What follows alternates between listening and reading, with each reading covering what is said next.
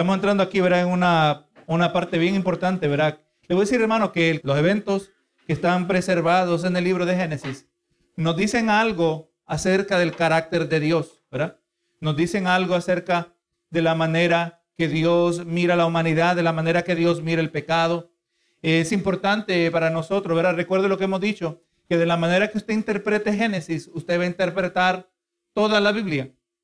Y nosotros entendemos, especialmente cuando miramos el capítulo 5, ¿verdad? Que nos brinda una genealogía, los descendientes de Adán, donde se nos registra el nacimiento, ¿verdad? De, sus descendientes, donde se presenta eventualmente el nacimiento de Noé, el nacimiento de, de Matusalén, ¿verdad? Eh, individuos, ¿verdad? Que existieron, se nos dice cuántos años vivieron.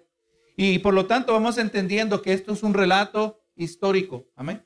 Entendamos que hay eventos sobrenaturales, ¿verdad? Fuera de lo normal, pero al final de todo, esto es un relato histórico.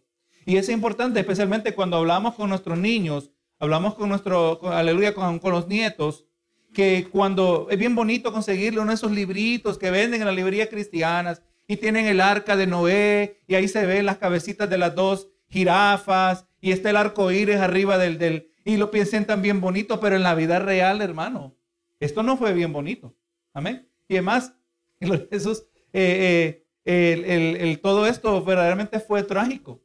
Eh, y, tenemos que entender que esto no fue de manera accidental, sino que todo esto estaba dentro del plan de Dios. Y es importante que cuando nosotros hablemos estos relatos con nuestros hijos, con los pequeños, no lo no cometamos, no cometamos el error de traerlo como un cuentito. ¿Verdad que sí? De un cuentito, porque los niños tienen muchos cuentos. Les enseñan cuentos en la escuela. Pero esto no es simplemente un cuentito, sino algo que tiene eh, este, repercusiones. Porque le digo, el Dios que va, que vemos aquí, que destruyó el mundo entero, va a volver a juzgar la tierra.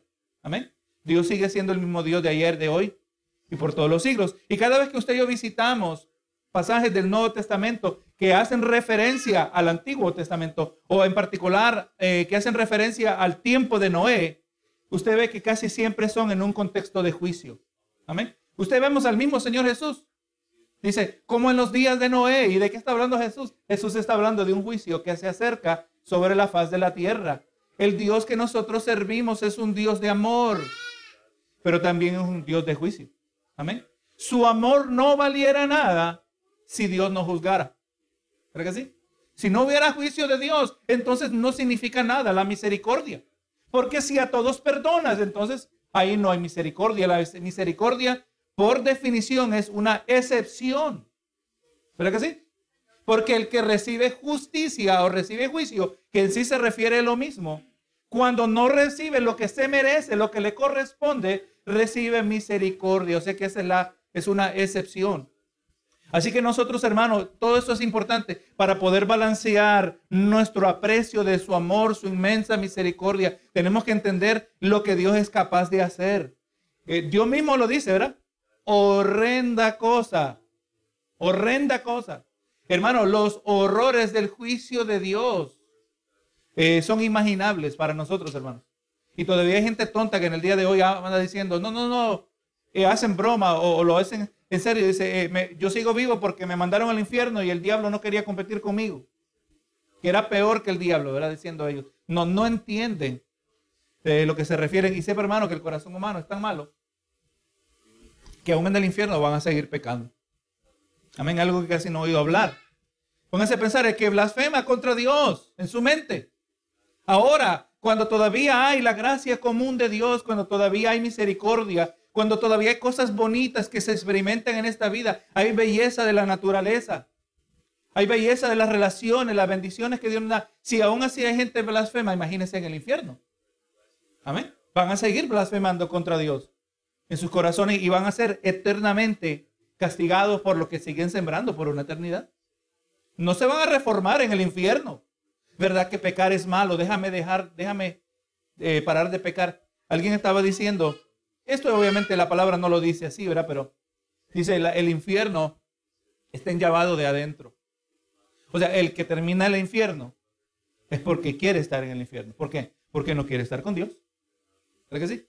Y, y exactamente es lo que miramos, ¿verdad? Miramos aquí en este, el tema de esta mañana, ¿verdad? en la quinta clase, el juicio de Dios, el gran diluvio.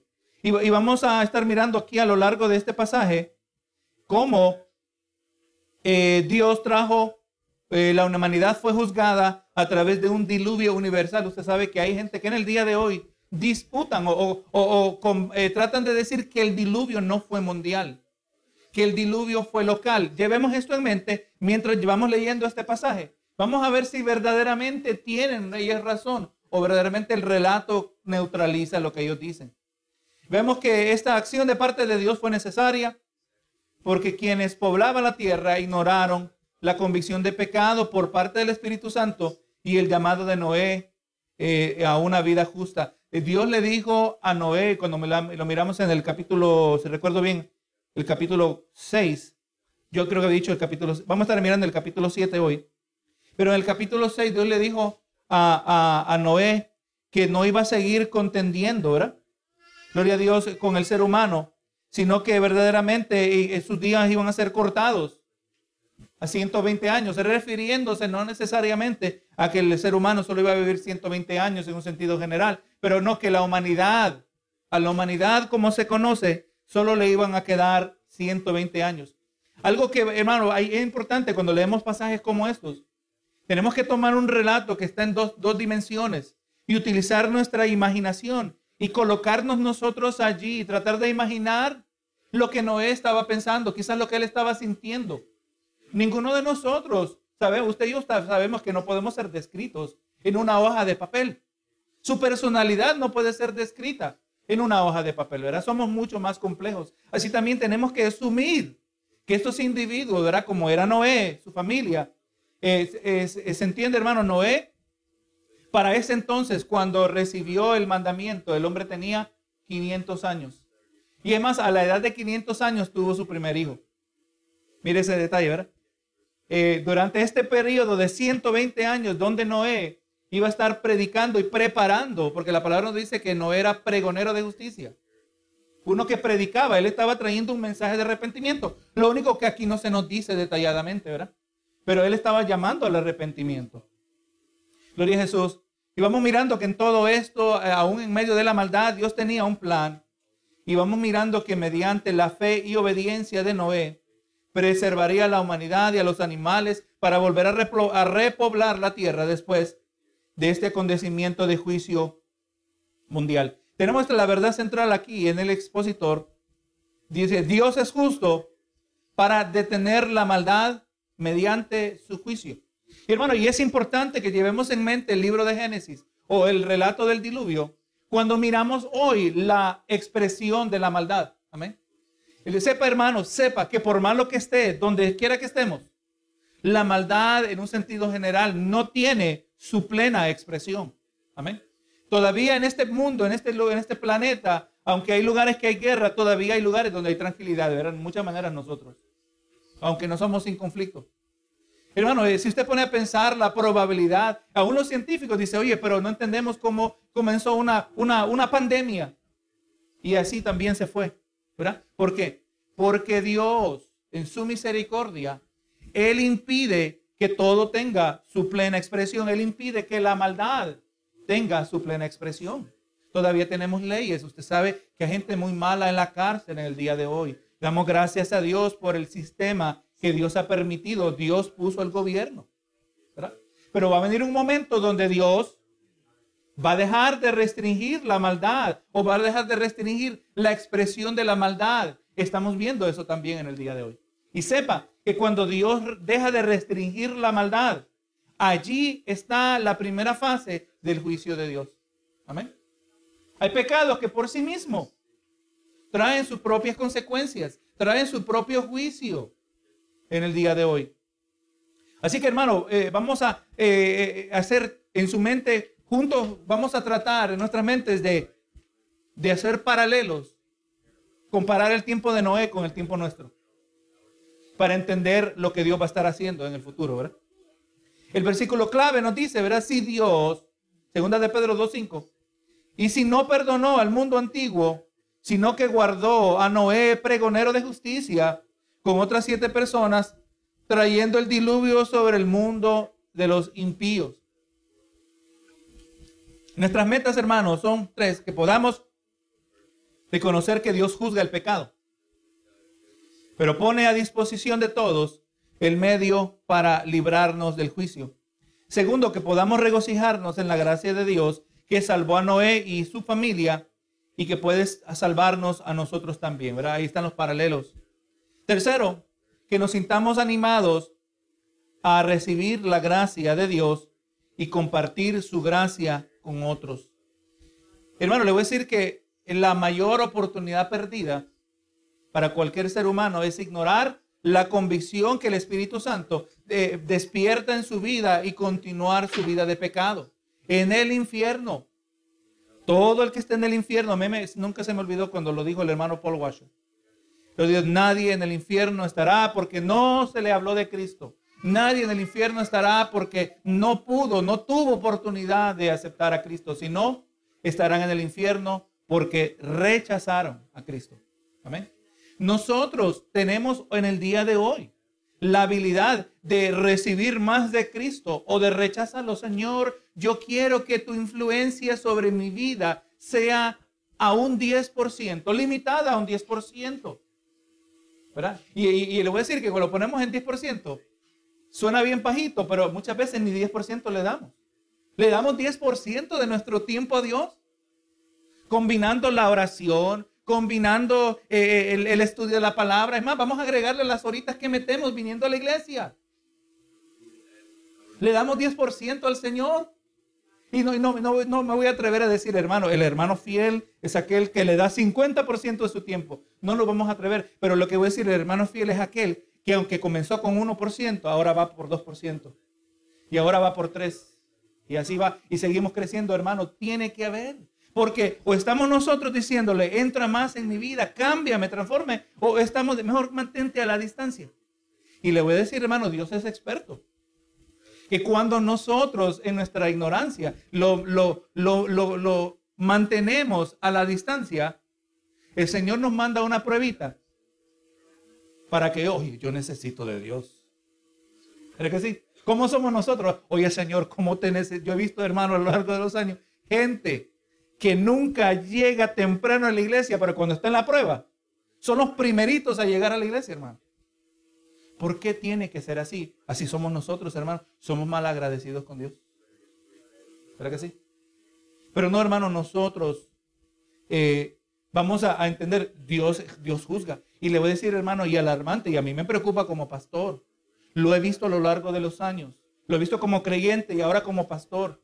Muchos que piensan que están, van derechito para el cielo. Pero yo veo su indiferencia. Yo veo su descuido. Gente que no toca la Biblia en la casa. Amén. No tienen hambre. Y piensan que porque hay unas ciertas normas externas, yo no ando robando, yo voy a la iglesia, yo doy dinerito. No, hermano. ¿Y cómo se hace con gente así? Si yo pudiera sacudir a alguien y entrar y, que no, pero no puedo. Si Dios no lo puede hacer conmigo así tampoco. Somos cabeza dura. Tiene que pasarnos por un proceso. Y yo veo los procesos de Dios obrando en la gente y la gente sigue siendo cabeza dura. No le entre el evangelio. No, hermano, el Señor nos ayude a no ser esas personas. Señor, ayúdame. ¿Qué, es lo que estoy haciendo yo que te está manteniendo a la distancia? Porque eh, eventualmente, hermano, eh, nos vamos enfriando más y más. El Espíritu Santo se aparta de nosotros y ni siquiera nos hemos dado cuenta. Eh, estaba diciendo un predicador que hay iglesias que si el Espíritu Santo se fuera de sobre la faz de la tierra, la iglesia sigue igual. Qué lamentable eso, ¿verdad que sí? La iglesia sigue igual si el Espíritu, porque el Espíritu Santo no está obrando allí. Ahora, hermano, la, qué bendición es el responder al Espíritu, de, el Espíritu y recibir a Cristo. Y es la mejor acción que nadie jamás se va a arrepentir de haberla tomado.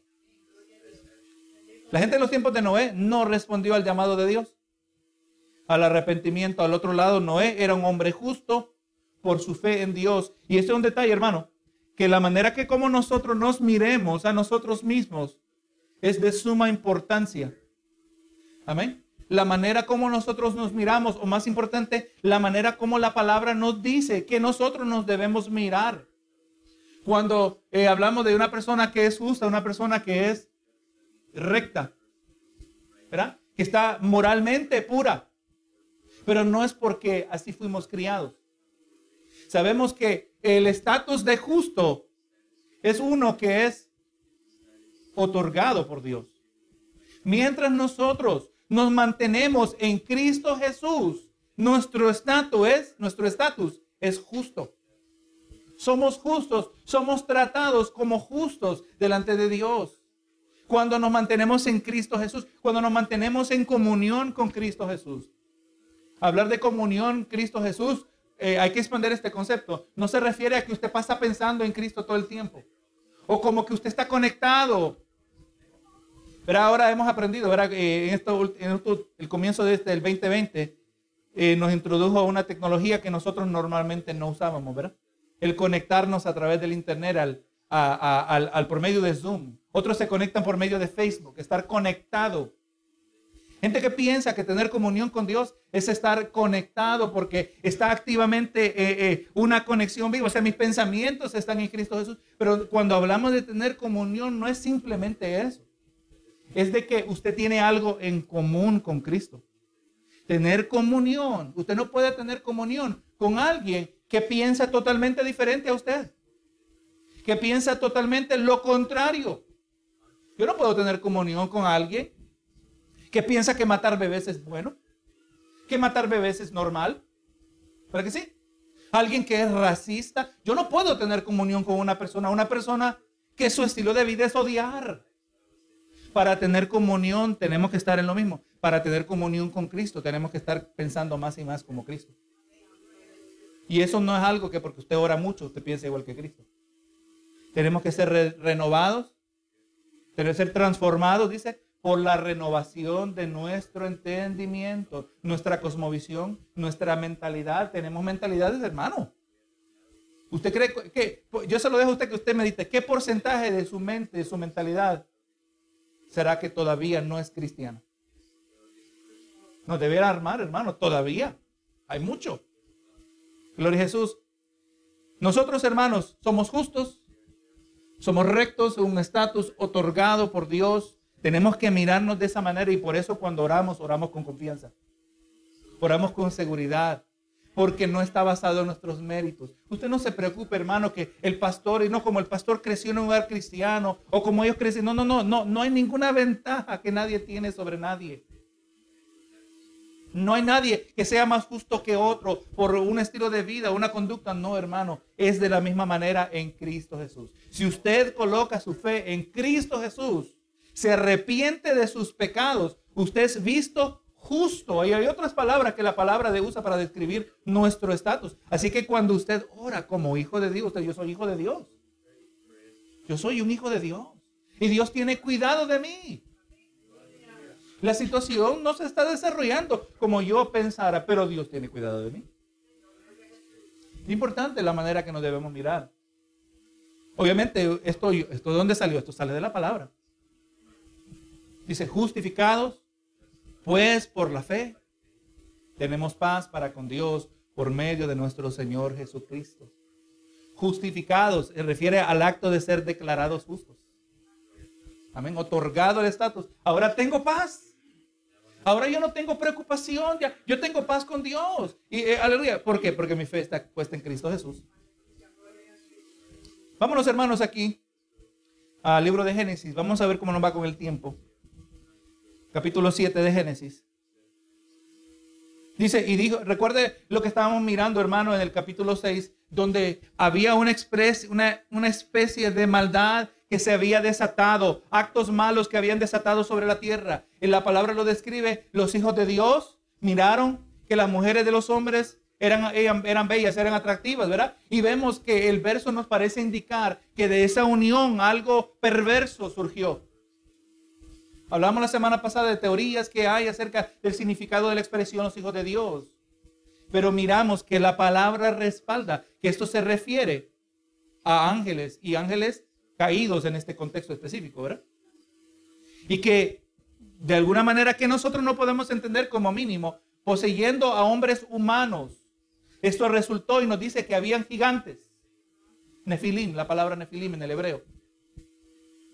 Y obviamente esto es un, uno de, varios problemas, ¿verdad? Que dice que en el corazón del hombre, nos dice el capítulo 6, verso 5, y vio Jehová que la maldad de los hombres era mucha sobre la tierra y que todo designio de los pensamientos del corazón de ellos era continuo, solamente el mal.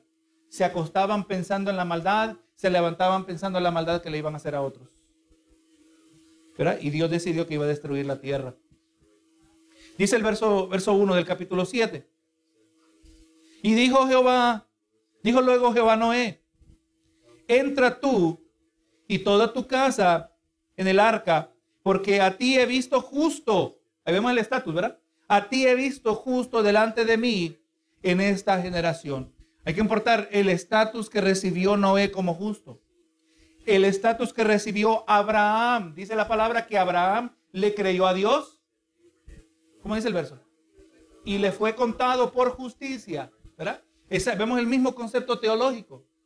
Se le otorgó el estatus de justo porque le creyó a Dios, porque confió en las palabras de Dios. Todo ser humano, ¿verdad? Nosotros sabemos que todo ser humano es salvo a través de la obra redentora de Cristo. Los creyentes en el día de hoy, nosotros miramos hacia el pasado. ¿Verdad que sí?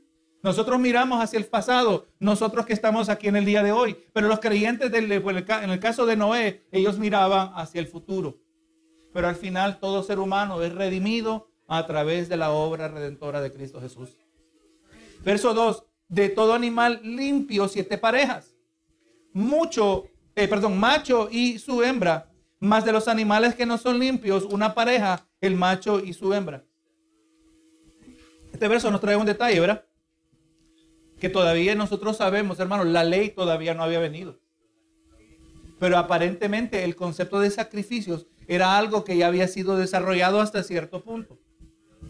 Ciertos elementos que eventualmente fueron parte de la ley ya estaban presentes aún antes del dar de la ley. Dice, también de la savia, y por eso dice, ¿verdad? Que de los animales limpios tomará siete parejas. Se debe entender que los animales limpios eran aquellos animales que podrían ser sacrificados o podían eh, consumirse. Pero gloria a Dios dice, ¿verdad? Y, de los animales que no son limpios, una pareja. Por lo tanto, habían animales que se entendía que iban a ser sacrificados. También de las aves de los cielos, siete parejas, macho y hembra, para conservar viva toda viva la especie sobre la faz de la tierra. Porque pasados aún siete días, yo haré llover sobre la tierra cuarenta días y cuarenta noches y raeré de sobre la faz de la tierra a todo ser viviente que hice. ¿Quién los hizo? Dios lo hizo. Dice, todo ser viviente que yo lo hice, yo lo voy a eliminar también. ¿Tiene Dios el derecho de quitar la vida? Claro que sí. Si Dios escogiera a todos para perdición, Dios sigue siendo justo. Y en este caso, Dios no, Dios no escogió, aleluya, sino juzgar la humanidad y que ocho personas, solo ocho personas fueron salvas. Pareciera una injusticia, pero no lo es. Cada uno recibe su merecido. Hermano, lo que usted siembra, usted va a cosechar. Sea usted hijo de Dios, sea una persona hijo del diablo, va a cosechar lo que sembró. ¿Qué es lo que está sembrando espiritualmente? Es la pregunta que nos tenemos que hacer. ¿Qué estoy sembrando yo? Usted sabe que usted lo que acumula, lo que verdaderamente cuenta en esta vida, lo que se puede acumular y lo que cuenta, no lo podemos retener. Solo lo podemos mandar por adelantado. Estamos mandándolo eh, en el cielo, estamos acumulando recompensa de parte de Dios, que es lo que estamos sembrando.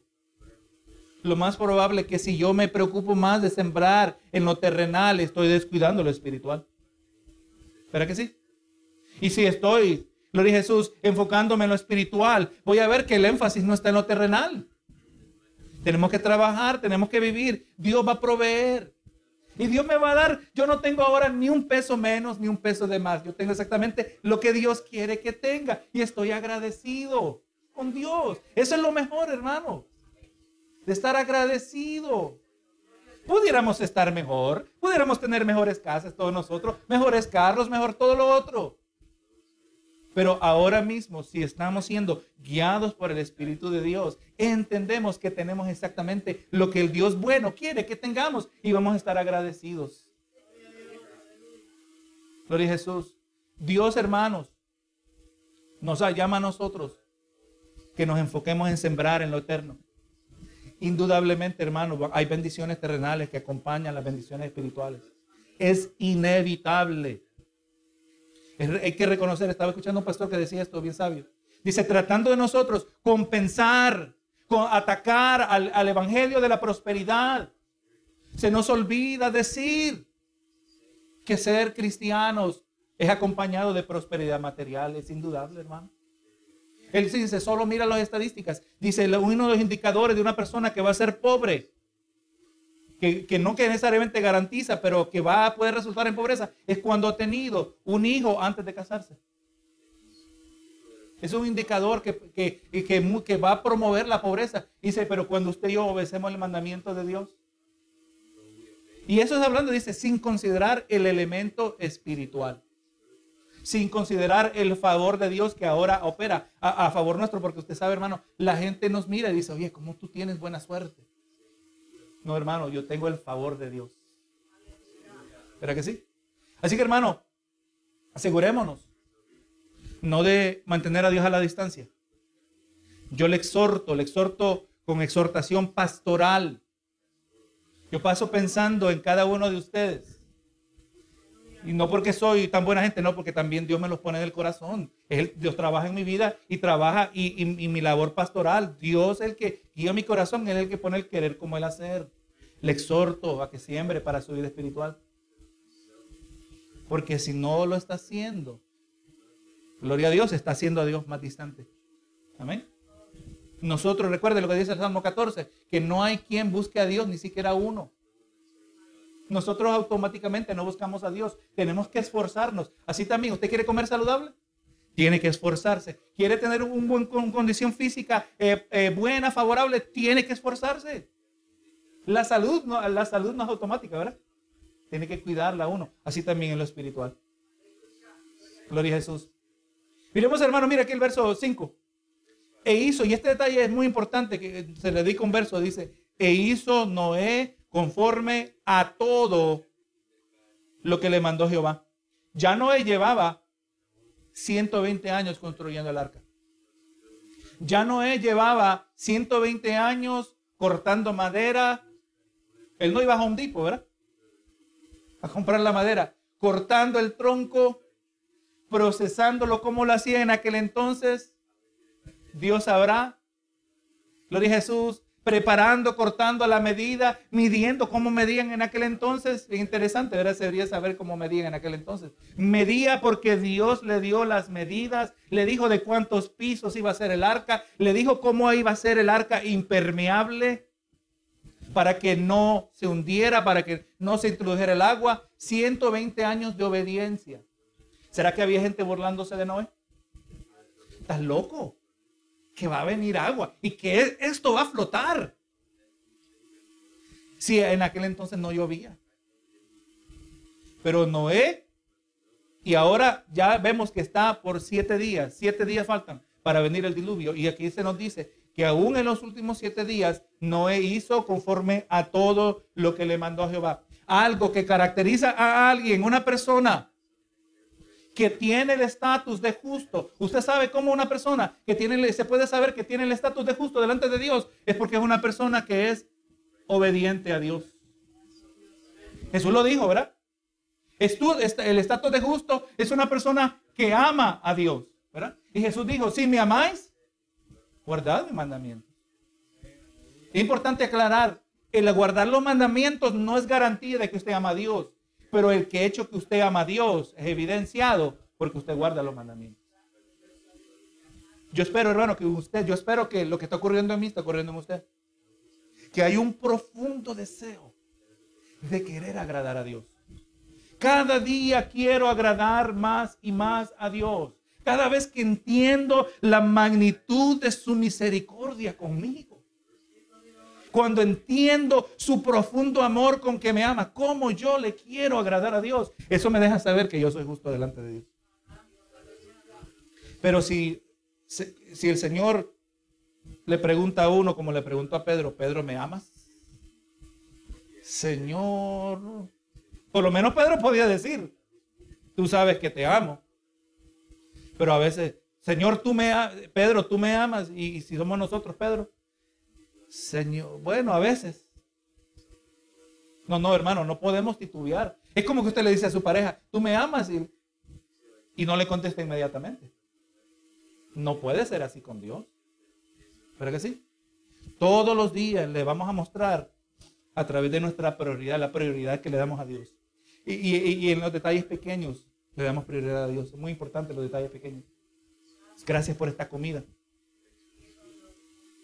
Gracias por las manos que me permitieron prepararla. Hermano, hay gente que no puede ni ponerse la comida en la boca. Asumiendo que tienen manos. Hay unos que no tienen manos. Me dio pena una señora que llegó a la biblioteca el otro día. No, no, no puede escribir porque la mano no se le queda quieta. Tenemos muchas razones por las cuales estar agradecidos.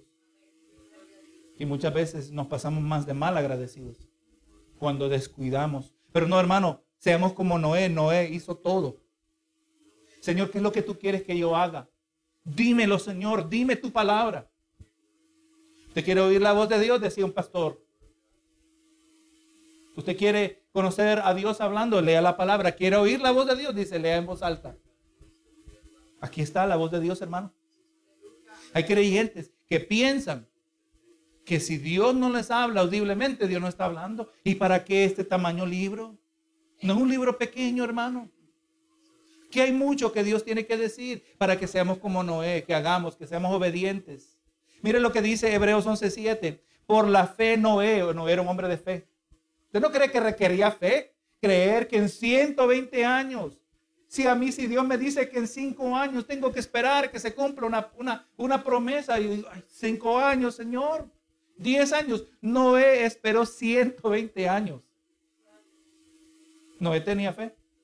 Y por la fe Noé, cuando fue advertido por Dios acerca de las cosas que aún no se veían, con temor. Con temor preparó el arca para eh, el arca en que su casa se salvase. Y por esa fe condenó al mundo y fue el mundo heredero de la justicia que viene por la fe. O sea, hermano, vemos que las obras de Noé en muchas maneras eran acusación. Por eso el mundo nos rechaza a nosotros, hermanos. Si alguien le habla fuerte a usted porque es cristiano, no se sorprenda cuando usted entiende que lo rechazan porque usted les muestra a ellos, no necesariamente con sus palabras, pero con la manera que usted vive su vida, que ellos les dejan, recuerda que ellos están mal. Nuestra vida, ellos se, encuentran, hay un dicho que dicen los americanos, dice, misery loves company, a la miseria le encanta la compañía. Si todos estamos igual de perdidos en el vicio y en el pecado, todo mundo contento. Pero si hay uno que le va bien, ¿cómo hay odio dirigido en nuestra dirección? Gloria a Jesús, reflejamos a Cristo. Verso 6. Era Noé de 600 años cuando el diluvio de las aguas vino sobre la tierra. Y por causa de las aguas del diluvio entró Noé en el arca, con él sus hijos, su mujer y las mujeres de sus hijos. Ahora, vamos a mirar aquí un poquito de lo que nos dice el Nuevo Testamento acerca de la mentalidad de las personas en el tiempo de Noé la mentalidad de las personas, especialmente en esos últimos años, donde se acercaba el juicio de Dios. Mateo 24, 38, aquí las palabras de Jesús. Porque como en los días antes del diluvio, importante mencionar aquí que estas no son acciones pecaminosas necesariamente. Como los días antes del diluvio estaban comiendo y bebiendo, casándose y dándose en casamiento hasta el día que Noé entró en el arca, hasta el día, el mismo día. La conducta siguió igual y no entendieron. Dice, hasta que vino el diluvio y se los llevó a todos, así será también la venida del Hijo del Hombre. Importante, hemos aprendido en nuestros estudios que el día del rapto y el día del juicio son el mismo día. ¿Verdad?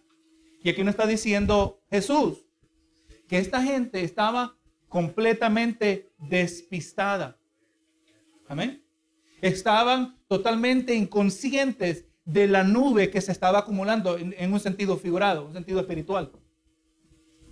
¿Verdad? No entendían el juicio que día tras día, año tras año, mes tras mes, década, cien, cienes y cienes de años quizás, porque eh, obviamente la maldad iba incrementando, se iba acumulando la ira de Dios, hermano, la presa, se estaba acumulando el agua al agua al otro lado, hasta que un día se rompió la presa de la furia de Dios.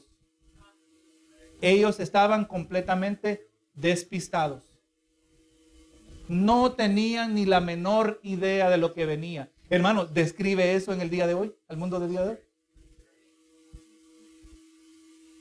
Estamos hablando el día de, juicio, ahora estamos hablando también eh, del, juicio escatológico. Porque Dios ha tenido, Dios ha expresado juicio a lo largo de la Biblia, vemos juicio de Dios. Juicio de diferentes escalas. Dios destruyó a Sodoma y Gomorra. Juicio de Dios. Dios eh, mató a personas eh, eh, personas individuales, mató familias individuales, perecieron. Grupos grandes de las tribus también perecieron. Grupos como los cananeos perecieron. Pero eso no era el juicio escatológico de Dios, el juicio de los últimos tiempos. Jesús está hablando aquí del juicio escatológico. Se está acumulando el juicio de Dios y la gente no tenía, en aquel entonces no tenían ni la menor idea. Vivían en completa ignorancia de Dios. Vivían como que nada va a pasar. El Señor nos ayude a nosotros, hermanos. Yo estaba pensando el otro día, ¿qué es lo que el cristiano, qué es lo que debe motivar al creyente?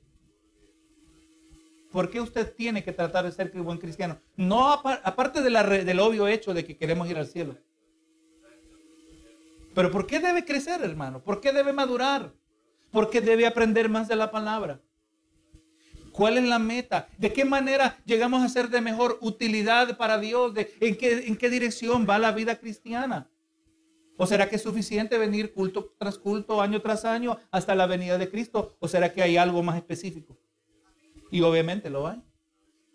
La palabra dice, así brille vuestra luz ante los ojos de los hombres para que vean vuestras buenas obras y glorifiquen a vuestro Padre que está en los cielos.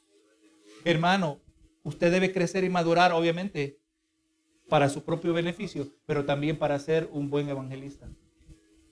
Para ganar almas, hermano. Un cristiano que conoce la palabra va a poder ganar almas. El mundo está despistado, hermano. Ahora, yo le digo, usted está a la, orilla de un precipicio y ve que se cayó uno, no tenía ni la menor idea. Eh, la imagen perfecta es que andaba mirando su celular porque no miraba por dónde andaba. ¿Pero que ¿Cuánta gente anda así? Así anda la gente en el sentido espiritual también.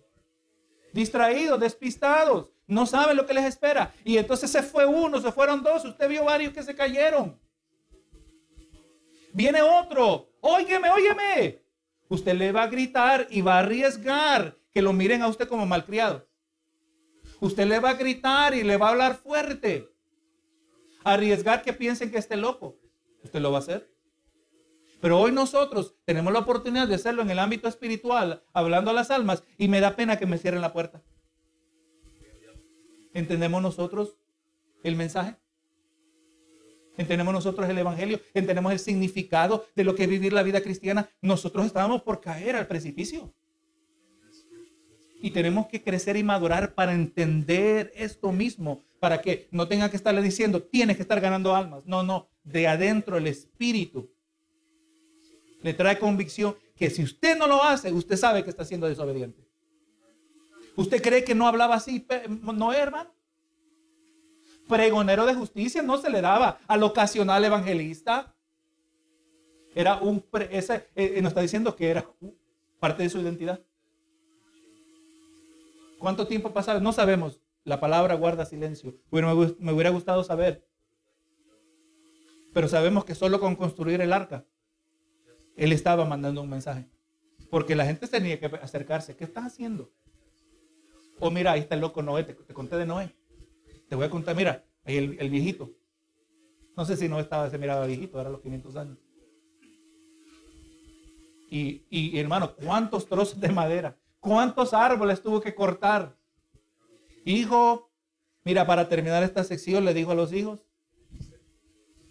ya uno de ellos, ya, ya al final del arca, el, uno de ellos ya tenía por lo menos 100 años de edad. Hijo, hay que cortar 50 árboles más. ¿Cuánto falta, papá? Otros 50 más, todavía no falta esta sección. Obediencia, hijo. Pero papá, ¿por qué estamos haciendo esto? Hay que ser obediente al Señor. Es lo que le enseñamos a nuestros hijos. Hay que ser obediente al Señor. No podemos ser despistados. Y aquí en este pasaje de, de Génesis vemos que ya solo quedaban siete días. Y ahora vemos ahí donde es donde empiezan a venir los animales.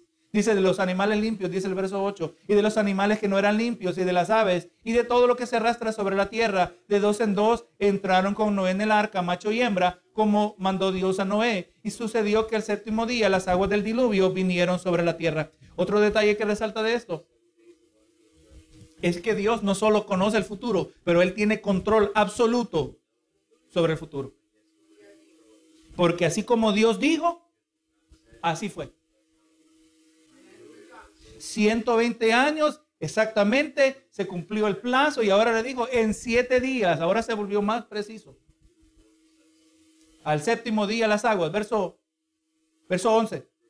En el año 600, otra vez, datos históricos, 600 eh, de la vida de Noé, en el mes segundo, a los 17 días del mes, aquel día fueron rotas todas las fuentes de grandes del abismo, de sobre el, perdón, rotas las fuentes del grande abismo y las cataratas de los cielos fueron abiertas. Así que vamos mirando que no todo el agua vino de arriba. Había agua dentro de la faz de la tierra.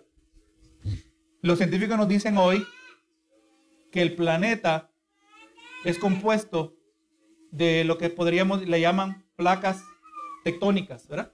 Se refiere eh, como usted tomara un huevo y está rajado.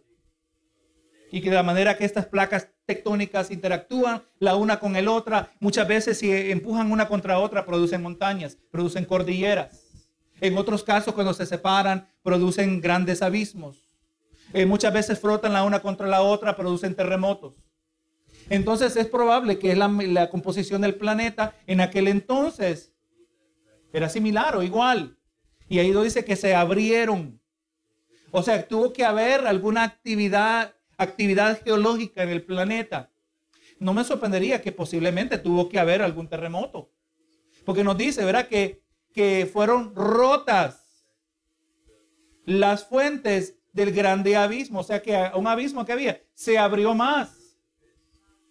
Algo causó que se y empezó a salir agua a grandes cantidades. Y de las cataratas de los cielos fueron abiertas y hubo lluvia sobre la tierra 40 días y 40 noches. Vamos mirando, hermanos, este es un relato histórico, no es algo como nos dicen algunos que tratan de factorar la evolución. No, no, esto es, es algo metafórico. Es una metáfora, es simbólico del, del, juicio de Dios sobre la tierra. No, no, hermano. Esto literalmente ocurrió. Y mire el, el 13. En este mismo día. ¿Cuál día? El día que empezó a salir el agua. Amén. En este mismo día entraron Noé, Sem, Cam y Jafet, hijos de Noé, la mujer de Noé y las tres mujeres de sus hijos con él en el arca. Porque estas mujeres no se salvó ningún hermano de estas mujeres, no se salvó ninguna hermana de estas mujeres, no se salvaron los, los, los, eh, los consuegros de Noé. No, hermano. De, literalmente, solo esas tres mujeres no eran de la misma sangre. Gloria a Dios. Qué malo estaba el mundo, hermano qué, cuánta era la maldad. En este mismo día, este detalle es importante, porque vamos haciendo paralelos de la manera que Dios trabaja. Mire lo que dice 1 Tesalonicenses 5.2. Porque vosotros sabéis perfectamente que el día del Señor vendrá así como ladrón en la noche. ¿Será que el día del juicio sobre la faz de la tierra en el tiempo de Noé vino como ladrón en la noche? Sí, hermano. Sí, porque no se lo esperaban. El ladrón que llega a su casa cuando roba su casa, y espero que no pueda identificarse con ¿Usted se esperaba que iba a llegar el ladrón? El ladrón es inesperado. ¿Verdad? O sea, cuando la expresión como ladrón en la noche no es que Jesús va a venir vestido de negro con un saco para ver qué es lo que le va a meter. No, se refiere al elemento de sorpresa, de que es inesperado como ladrón en la noche. ¿Verdad? Entonces, ese mismo concepto puede aplicar en el tiempo de Noé porque ellos no sabían. Jesús lo dijo, como en los días de Noé. Él está diciendo que es igual. El día del Señor vendrá como ladrón en la noche, que es inesperado. No se refiere a que el día del Señor es secreto. No se refiere a que es inesperado. Porque cuando digan paz y seguridad, entonces vendrá sobre ellos destrucción repentina. Cuando avisan que viene lo mejor, les viene lo peor. Como de los dolores de la mujer encinta y no escaparán. Y ahora mire el contraste. Más vosotros hermanos. Ustedes hermanos. No estáis en tinieblas. Para que aquel día os sorprenda como ladrón. O sea, ladrón significa que sorprende, que es inesperado. El que anda en la luz de Cristo no anda despistado. El que anda en la luz de Cristo, el que es justo, como habíamos escrito, el que ama al Señor, el que anda en obediencia, no anda distraído, tiene un enfoque singular. Yo vivo para Cristo. Y yo como veo a través de los ojos de Jesús, a través de su palabra, yo veo que la cosa se está poniendo mal. Se está acumulando la ira del Señor, pero como yo no ando en tinieblas, yo no ando despistado, me mantengo orando, yo me mantengo motivado para orar. Me mantengo motivado a seguirlo buscando en su palabra. Porque a mí no me, si yo me mantengo enfocado en su verdad, en su palabra, en obediencia, el día no me va a sorprender, porque dice, era, vosotros no estáis en tinieblas. Para que aquel día os sorprenda. O sea, el día de la ira de Dios al creyente no lo va a sorprender. ¿Verdad? Mire lo que dice eh, de Pedro 3, 8 al 10. Más, oh amados, no ignoréis esto, que para con el Señor un día es como mil años y mil años como un día. El Señor no retarda su promesa, según algunos la tienen por tardanza, sino que es paciente para con nosotros, no queriendo que ninguno perezca, sino que todos procedan al arrepentimiento. Hermano, ese concepto que está hablando aquí, hablando de los últimos tiempos, escatológico, aplicaba en el tiempo de Noé, les dio 120 años. 120 años. Dios no quiere que nadie se pierda. Quiere que todos pero Dios no va a violar la voluntad del ser humano. Si el ser humano no quiere a Dios, exactamente Dios lo va a mandar al lugar donde Dios no va a estar, mostrando su misericordia y su gracia. Y ahora el verso 10. Pero el día del Señor, ahí todo el mundo sabe que se refiere al juicio. El día del Señor vendrá como ladrón en la noche, en la cual los cielos pasarán por grande estruendo y los elementos ardiendo serán deshechos y la tierra y las obras que en ella hay serán quemadas. Hermano, hasta el día de hoy, todos nosotros tenemos razones durante el año, recordatorios del tiempo de Noé. ¿Alguien sabe por qué? El arco iris, ¿verdad? Cada vez que miramos el arco iris, aunque nos estamos adelantando, ¿verdad? Esto viene más adelante. Cada vez que aparece el arco iris, el Señor nos está recordando que Él prometió que jamás destruiría la tierra por un diluvio. Y vamos mirando, hermano, que cuando miramos en el tiempo de Apocalipsis, Dios no destruye toda la humanidad en Apocalipsis. Si usted mira cuidadosamente, van a haber sobrevivientes. No solo se va a la iglesia de la faz de la tierra y no experimentamos el juicio de Dios, pero hay personas que no se ponen la marca de la bestia y son las personas que entran al milenio. O sea, cuando Dios dice que no va a mandar diluvio Está dejando saber, yo no voy a destruir a toda la humanidad, aunque en, Apocalipsis vemos que va a destruir a una mayoría de la humanidad. Pero no todos van a morir y esa es la promesa de Dios. No va a haber un, un evento cataclísmico a un nivel que va a traer la extinción de la humanidad, como nos dicen los científicos. No, nos dice que viene un cometa. Y es tan grande, es el tamaño de Texas. Y si ese logra pegar por acá, se muere la faz de la, humanidad de la tierra. No, no, eso no es lo que me dice la Biblia. Y si viniera un cometa, Dios manda el cometa en otra dirección. ¿Para que sí? Porque Dios va a cumplir sus propósitos. Dice, y ellos, el verso 14 del Génesis 7, y ellos y todos los animales silvestres, según sus especies, y todos los animales domesticados, según sus especies, y todo reptil que se arrastra sobre la tierra, según su especie, y toda ave según su especie, todo pájaro de toda especie, vinieron pues con Noé al arca de dos en dos, de toda carne en que había espíritu de vida, y los que vinieron, macho y hembra, de toda carne vinieron, como le había mandado Dios, y Jehová cerró la puerta. Este detalle es importante. Y me venía a mente lo que dice Apocalipsis 3:7. Escribe al ángel de la iglesia en Filadelfia, esto dice el santo, el verdadero, el que tiene la llave de David, el que abre y ninguno cierra, y el que cierra y ninguno abre. Esa puerta que Dios cerró en el arca nadie la podía abrir, ni aun el mismo Noé. ¿Será hermano que cuando empezaban a llegar las aguas, la gente estaba, déjame entrar. Claro que sí, ¿verdad? En cuanto empezaron a mirar las aguas, yo no sé si algunos hermanos que estaban allá en, en Fort Myers, cuando empezaron a mirar las aguas, se pusieron a pensar en el diluvio. No sé si hubo tiempo para pensar así, ¿verdad? Pero hay un paralelo, ¿verdad? Porque exactamente así murieron algunos. Murieron ahogados. 18 pies en algunos lugares dice que subió el agua. Murieron ahogados, estaban completamente despistados. Y les voy a decir que aquellos que murieron sin Cristo, ese día fue día de juicio. ¿Verdad que sí?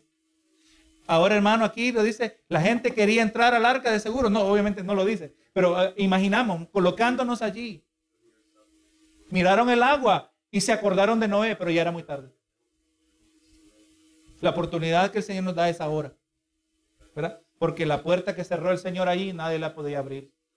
Cuando se cierra la puerta aquí, nadie la va a poder abrir. Amén. Cuando Cristo venga por su iglesia, nadie puede agregarse después. Así que vivimos la vida ahora, ¿verdad? Que trae gloria al Señor. Y fue el diluvio, 40 días sobre la tierra y las aguas crecieron y alzaron el arca y se elevó sobre la tierra y subieron las aguas y crecieron en gran manera sobre la tierra y flotaba el arca sobre la superficie de las aguas y las aguas subieron mucho sobre la tierra y todos los montes altos que había debajo de todos los cielos fueron cubiertos. las montañas más altas fueron cubiertas. Dice 15 codos más. Eh, dice 15 codos más alto subieron las aguas después que fueron cubiertos los montes. Un codo, hermano, se calcula que es aproximadamente 18 pulgadas. Estaba sacando la cuenta, escuchando a alguien que hablando de la, de la montaña más alta del mundo en el día de hoy, que obviamente no estaba presente en aquel entonces. La montaña más alta del día de hoy, para ponerlo en términos, este, creo que decía Estamos hablando que tiene millas de alto. Y si había montañas en aquel entonces que tenían millas de alto, todavía el agua les pasó a, como se calcula como más de 22 pies. El alto, o sea, el agua era en cantidad. Dice, y murió toda carne que se mueve sobre la tierra, así de las aves como del ganado y de bestias, y de todo reptil que se arrastra sobre la tierra, y todo hombre, todo lo que tenía aliento de espíritu de vida en sus narices, todo lo que había en la tierra murió. Así fue destruido todo ser que vivía sobre la faz de la tierra, desde el hombre hasta la bestia. Los reptiles, las aves del cielo fueron raídos del agua. Y quedó solamente Noé y los que estaban con él y, con, y los que con él estaban en el arca. Y prevalecieron las aguas sobre la tierra 150 días. Desde el primer día, amén, que empezó a salir el agua, hasta el día que ellos pudieron bajar, que ya el arca se había colocado sobre tierra firme, en el caso del monte Ararat, pasaron 150 días. Si lo medimos en términos, el calendario lunar, estamos hablando de cinco meses. Cinco meses habían pasado ellos dentro del arca. Gloria a Jesús. O sea, no había oportunidad de que ningún animal, pero hay algo que está ausente aquí que entendemos, que estos eran los animales terrestres. Amén. No nos dice nada acerca de los peces. O sea que los peces siguieron, además había más agua. El capítulo 8 pues ya nos presenta, ¿verdad? Que ya el, diluvio tuvo su fin. Y vemos que se cerraron, dice el verso 2, las fuentes del abismo, las cataratas de los cielos. Tenemos que entender, hermano, que todas estas grandes cantidades de agua, interpretemos esto, entendámoslo en términos como lo hemos visto en el día de hoy. Cuando hay grandes cantidades de agua que vienen los huracanes o inundaciones, mueve grandes cantidades de tierra. ¿Para sí? Sabemos que los montes muchas veces, que no son compuestos de roca, sueltan grandes cantidades de lodo. Se desplaza de un lugar a otro y donde, y donde habían casitas quedan completamente cubiertas. Los ríos cambian de lugar Yo le contaba tiempo atrás que durante el huracán Mitch en Honduras eh, habían construido o habían vuelto a construir y mejorar el río, el, el puente en el río Choluteca. Y cuando pasó Mitch, el río había cambiado de rumbo y ahora el puente ya no estaba en el río. Y eso es a nivel local. Y ahora imagínense a nivel mundial. Las montañas cambiaron de lugar. Algunas se, se allanaron, aparecieron en otro lugar montañas. O sea, todo cambió, ¿verdad? Y vemos, dice que eventualmente eh, decrecían. Y dice el verso 4, reposó el arca en el mes séptimo, en el monte Ararat. ¿Sabe que el monte Ararat se encuentra en el país moderno de Turquía? Y ahí usted busca en YouTube, usted va a poder videos, ver videos, que el arca está ahí todavía. Y que hasta cierto punto lo están tratando de mantener silenciado porque entonces mucha gente reaccionaría, ¿verdad? Y es lo que la gente no quiere, que la gente tome a Cristo. Pero hay fotografías del arca en el día de hoy, en el monte Ararat. Usted lo tiene. Oye, es más fácil. Yo me acuerdo años atrás, usted tenía que esperar que apareciera un documental en el, en el Discovery Channel o en History Channel no, no, hoy en día solo lo puede ver en YouTube. Usted puede informarse que esto ocurrió. Dice, y las aguas fueron decreciendo, decreciendo hasta el mes décimo, y en, el, en el décimo, al primero del mes, se descubrieron las cimas de los montes. Gloria a Jesús. Y vemos, ¿verdad? Y los versos 8 al, al 14 nos dejan saber el proceso, cómo Noé trataba de ver si quizá va a haber lugar donde, donde nosotros podamos salir pero mandó un cuervo, mandó una paloma, la paloma eh, eh, salía y, volvía sin nada, hasta que eventualmente la paloma, siete, siete días después, volvió con, una hojita, ¿verdad? Gloria a Jesús. Eh, una hoja de, olivo, ¿verdad? En el pico, dice el verso 11. Entonces ya va entendiendo que ya la vegetación está apareciendo en algún lugar. Ya, entonces va entendiendo que ya el agua había bajado. Ahora el verso 15. Entonces habló Dios a Noé diciendo, sal del arca tú. Ahora, aquí la, palabra no nos dice, ¿verdad? ¿Cuándo se abrió la puerta? Porque obviamente la puerta se abrió. ¿Será que la puerta se abrió de manera sobrenatural por sí sola? Cuando estaba diciendo estas palabras Dios a Noé, no lo sabemos. Sal del arca tú y tu mujer y tus hijos y las mujeres de, de tus hijos contigo. Todos los animales que están contigo, de toda carne, de aves y de bestias y de todo reptil que se arrastra sobre la tierra, sacarás contigo y vayan por la tierra y fructifiquen y multiplíquense sobre la tierra. Entonces salió Noé, sus hijos, su mujer y las mujeres de los hijos con él, de sus hijos con él, todos los animales de todo reptil y toda ave, todo lo que se mueve sobre la tierra según sus especies, salieron del arca. Así que hermanos, pues vemos aquí que Dios trajo un nuevo comienzo sobre la faz de la tierra, una horrible maldad que se había multiplicado sobre el planeta y Dios determinó el tiempo, Dios mostró misericordia, Dios lo hizo con Nínive, le mandó, le dijo, otra vez vemos el número 40, ¿verdad? Que un número que aparece mucho en la Biblia. En 40 días destruiré esta ciudad. Eh, vamos mirando, 120 es 40 multiplicado por 3. Tenemos que tener cuidado también de no tomar estos números y asignarles un significado mágico. Yo conozco ramas de, gente que dicen que son cristianos, que siempre andan mirando, calculando estos números Hoy se dice, mira, el mes de septiembre, y mira, ahora que viene el mes de septiembre, el mes de septiembre es el mes de nuevos comienzos. Así que prepárate, porque Dios va a hacer algo nuevo en tu vida. No, hermano, eso no funciona así. Ahora que usted tenga 33 años, recuerda que Jesús, eh, él llevó a cabo su ministerio a los 33 años. Eh, no, no, hermano, la palabra no nos dice que debemos interpretar la palabra así. Amén. No estemos, entendemos que los números tienen su significado en la Biblia, pero nosotros no vamos a operar basados en números. Nos estamos metiendo en un territorio peligroso. Pero gloria a Dios, Dios obró y le avisó, le dio aviso a Nínive en 40 días y Nínive se arrepintió. E iban a recibir un juicio cataclísmico, iban a recibir un juicio como Sodoma y Gomorra. Entonces, Nínive se arrepintió, Dios les mandó, no el mejor profeta, según usted y yo, no hubiéramos mandado a Jonás. Yo creo que hubiéramos enviado a alguien mejor, ¿verdad? Señor, mejor mandemos a un Pablo. Pero mandó a Jonás. Y Jonás, yo no, yo no creo que Jonás era el mensajero más apasionado. Yo no creo que arrepiéntanse, por favor. Yo no, no creo, esa es mi opinión. Porque él no quería que se arrepintieran. Pero lo hizo y a pesar de que no lo habrá hecho de buena gana, pero dijo lo correcto, la gente fue entendida y se arrepintieron. ¿Será que Dios habrá mandado a alguien a Sodoma y Gomorra también? ¿Por qué no? ¿Será que Dios le habrá mandado a alguien a Jericó? ¿Por qué no? Si sabemos, hermano, recuerde que Moisés, su suegro, Jetro, era un madianita. Y su suegro no era judío. Pero nos dice la palabra que su suegro era sacerdote de Dios.